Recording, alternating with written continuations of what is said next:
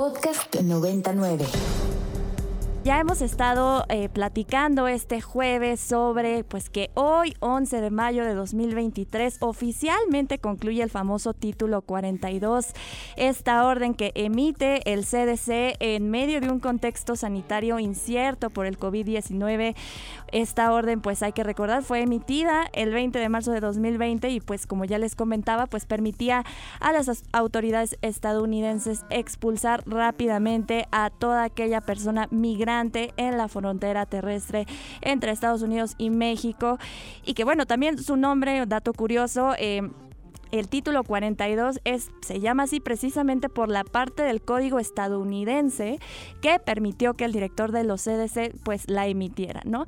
Y para hablar precisamente que hoy ya concluye esta orden, ya está aquí en la cabina de Tengo Otros Datos nuestra querida, querida Fia Taracena, académica de la Ibero, especialista en, temas en temas de Norteamérica, analista en diferentes medios de comunicación. Muy buenas tardes, Fia, ¿cómo estás? Hola, qué gusto estar aquí, Ana muchas gracias por la invitación.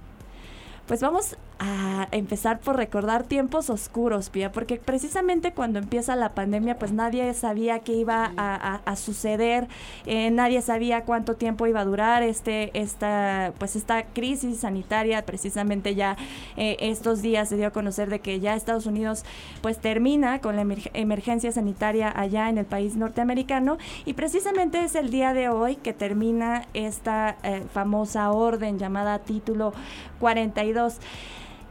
¿Qué, significó realmente eh, esto para las miles y miles y miles de personas que eh, cruzaban de forma irregular por la frontera entre México y Estados Unidos en medio de este contexto de título 42? Bueno, creo que fue una situación muy difícil en general por la pandemia del COVID-19 y obviamente se puede especular mucho si fue un pretexto del presidente Donald Trump para una presión migratoria que tenía en Estados Unidos y aprovechar este mecanismo de emergencia que se tiene para evitar que las personas em, pues pasaran a, Estados Unidos, ¿no? Entonces, bueno, sí hay que recordar que es un, tema de una de un mecanismo de emergencia, pero eso significó, yo creo que bueno para las personas, pues representa la dificultad de entrar a Estados Unidos, es una manera de decirle a las personas eh, indocumentadas que Estados Unidos no, no los quiere ahí, pero creo que la mayor presión, Ana, se la llevó pues el gobierno de México, a quien no le quedó bueno, no sé si no le quedó de otra, pero de aceptar esta situación, porque esto llevó el título 42 a todo el esquema de eh, lo que se dice en inglés Remain in Mexico o Quédate en México, para eh, atender desde México las propuestas de de asilo, ¿no? Entonces es vincular el tema de la migración al tema también de la pandemia, indirectamente decir, pues no sabemos si los migrantes traen el COVID y entonces mejor controlarlos, pero pues que se queden en, en México, ¿no? Entonces creo que fue un instrumento, político que si bien si, si lo lees así en el papel, pues no piensas que sea tan grave, pero como siempre estos instrumentos es el sentido que le da el político al usarlo y de qué manera y en qué contexto, ¿no? Y que además pues vimos estas terribles imágenes en donde pues se violentaban los derechos humanos de las personas. Y tanto es controversial cómo surge esta orden como el también terminarla porque hemos visto también en medios de comunicación que diferentes personajes, funcionarios públicos allá en Estados Unidos, sobre todo de, del bando republicano, pues han utilizado como toda esta situación de que el título 42 está llegando a su fin y lo están como que politizando un, un poco, ¿no? Incluso Alejandro Mayorkas, que es el secretario de Seguridad Nacional allá en Estados Unidos, ya hizo muchísimo hincapié en que pues la frontera no va a estar abierta a la migración irregular. Eh, le advirtió a las personas que no escuchara las mentiras de los traficantes porque serán devueltos. Esas fueron las palabras de, de Alejandro Mayorkas. Pero ahora Estados Unidos ya hemos visto en los últimos días que también ha estado eh, pues trabajando en una estrategia para controlar este flujo migratorio de, eh, migrantes eh, de forma irregular. Y pues bueno, hay que saber cuál será la estrategia de Estados Unidos en torno al tema de la migración irregular. ¿Tú cómo, cómo ves esta estrategia, al menos del lado de Estados Unidos? Y si quieres ya después platicamos sobre qué vamos a hacer en México. Bueno, sí, creo que la, el esquema de migración, digamos, en, en la región está rota, principalmente porque Estados Unidos no tiene una política migratoria.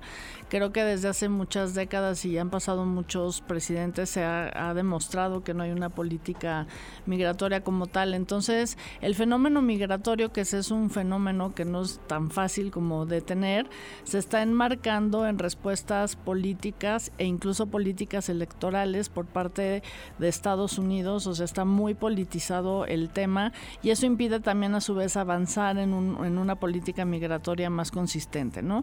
Porque hay este fenómeno de la migración indocumentada, bueno, primero porque, bueno, si había un, un mercado, digamos, lo voy a decir en esas este, palabras, de, de, una necesidad de mano de obra barata y entonces eh, la gente, por ejemplo, eh, si comparas los sueldos entre Estados Unidos y México, algunos países, nada más voy a hablar de Latinoamérica porque este fenómeno ha traído ya a muchas personas de, de África también, por ejemplo, pues es que sí, el sueño americano se basa en que ganas mucho más en Estados Unidos que en, que nuestros países. Segundo, es un fenómeno también pues de alguna red de familiar, ¿no? Que ya están allá y entonces la gente ve que quizás su familia progresa más y se quieren ir. Y tercero, las malas condiciones de vida que hay de los países expulsores, que creo que ahí también hay que subrayar eh, la importancia de, de, en esta narrativa actual, no nada más hablar de México y Estados Unidos, sino qué pasa en esos países expulsores que no se están responsabilizando de su propia población, ¿no?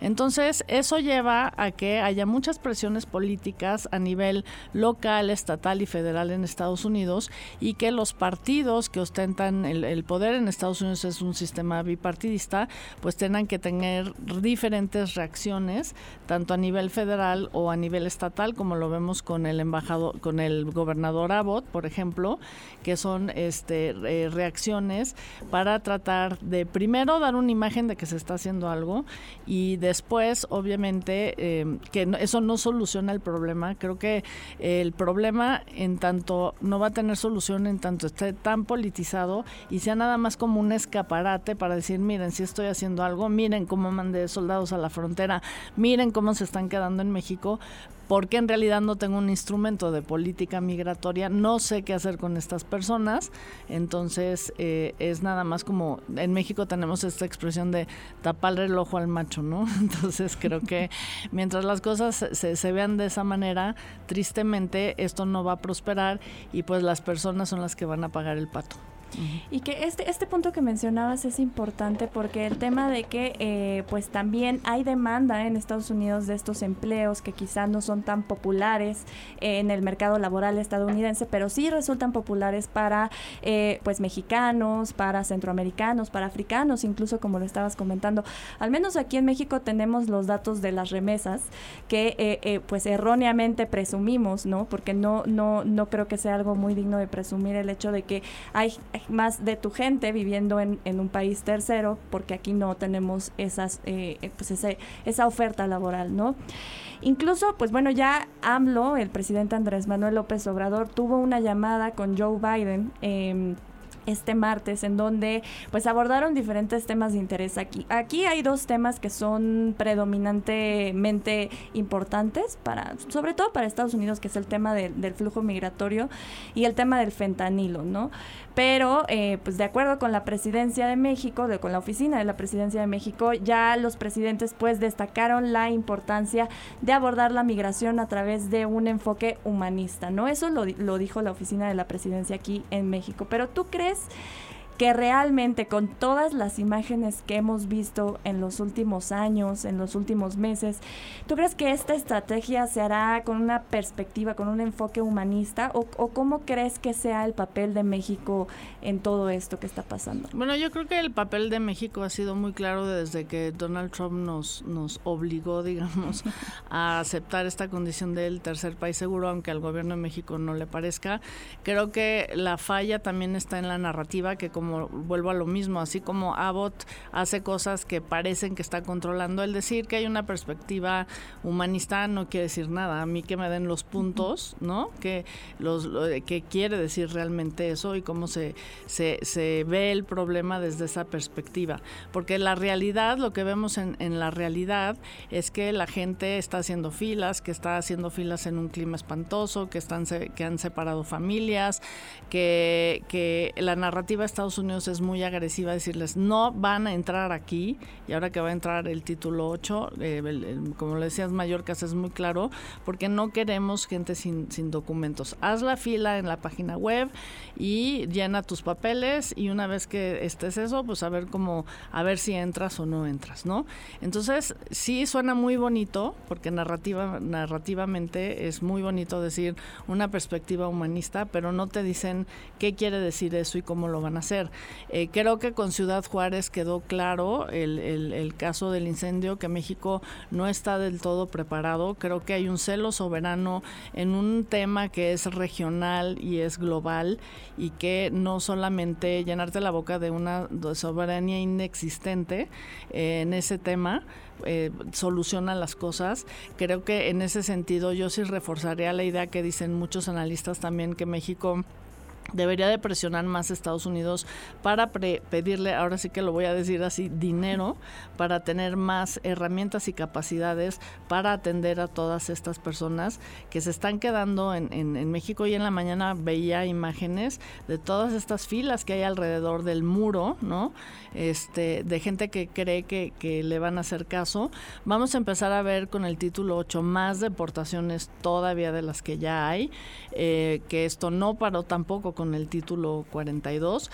Pongo solo, solamente un ejemplo, esta persona que mató en, en Allen, Texas, eh, que hizo la, balacera en el centro comercial, eh, lo habían deportado cuatro veces. Entonces la deportación tampoco sirve de nada porque las personas van a seguir buscando porque quieren entrar a Estados Unidos. ¿no? Entonces sí urge que la migración se vea de una manera integral, no llenarse nada más con narrativas bonitas o con narrativas de fuerza, como en el caso de, del gobernador de Texas o del propio Joe Biden que dijo que iba a reforzar la presencia de la Guardia en, la frontera con 1.500 eh, personas más.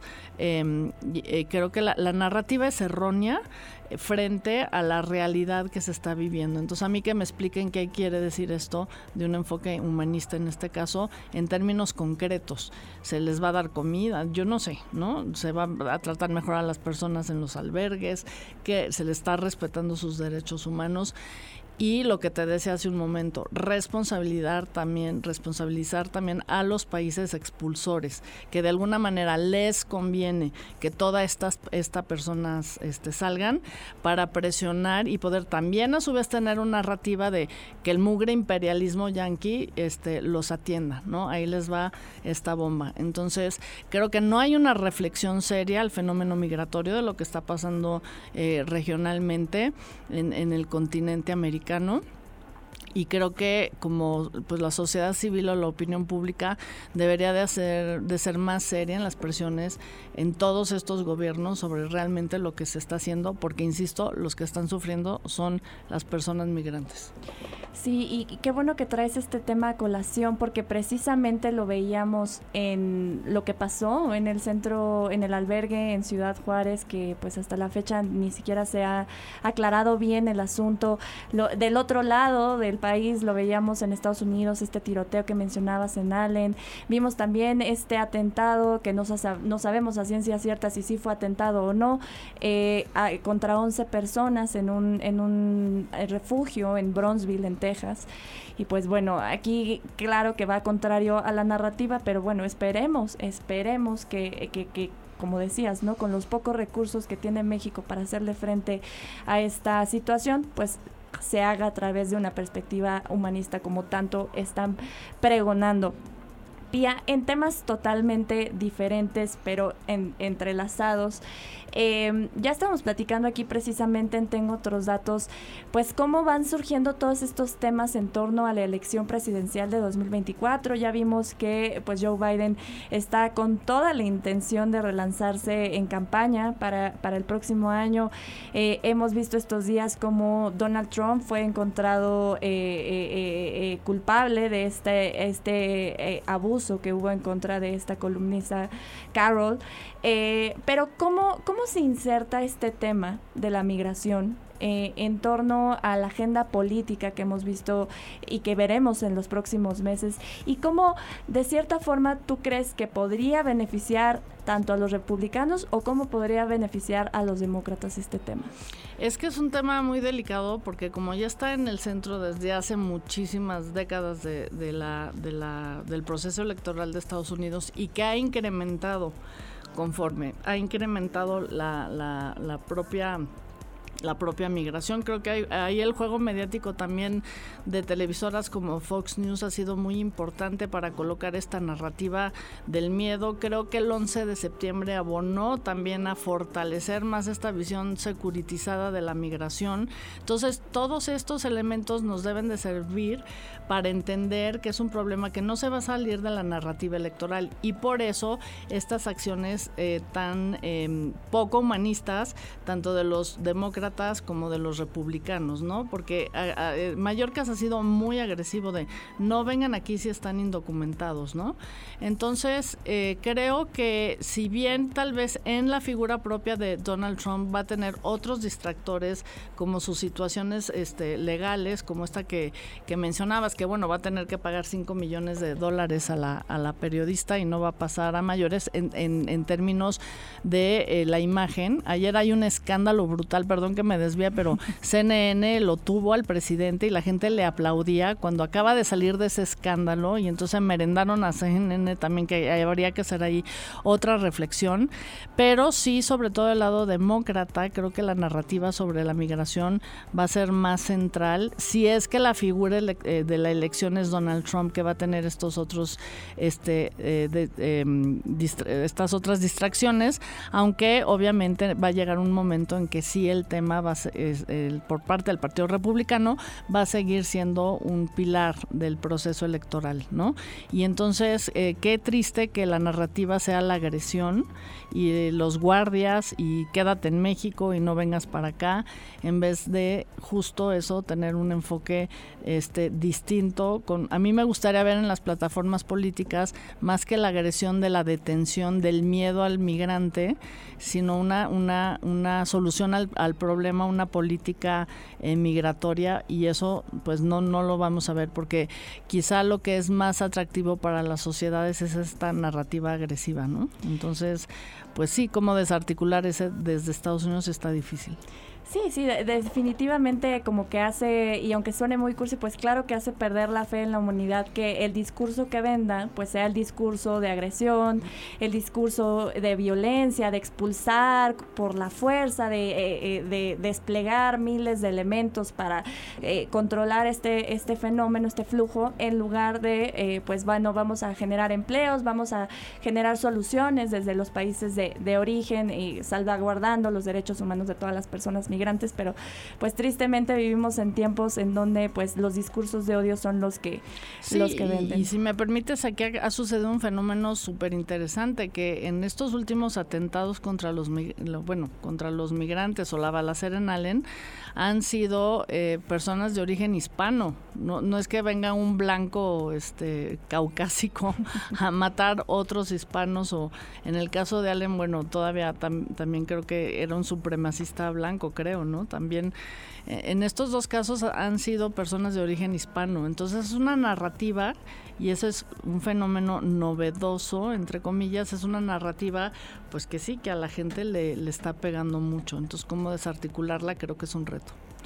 Así es, querida Pía Taracena, académica de la Ibero, especialista en temas de Norteamérica. Vamos a seguir platicando de estos temas eh, conforme también, bueno, que, por, cómo podemos huir de Estados Unidos si somos sus vecinos, pero vamos a seguir hablando del tema igual cuando nos vayamos acercando a esta contienda presidencial rumbo a 2024 también, tanto en México como en Estados Unidos, pues estaremos analizando la relación bilateral. Muchas gracias por venir hoy a cabina. Claro que sí, Ana, con mucho gusto estoy a tus órdenes y sí, a veces pasa en la relación bilateral que hay dos elecciones y eso es muy interesante. Sí, va, sin duda vamos a estar aquí en Tengo otros datos con muchísimo, muchísimo de qué hablar. Pía, muchísimas gracias por estar con nosotros. Muchas gracias, saludos a todos. Para más contenidos como este, descarga nuestra aplicación disponible para Android y iOS o visita ibero909.fm.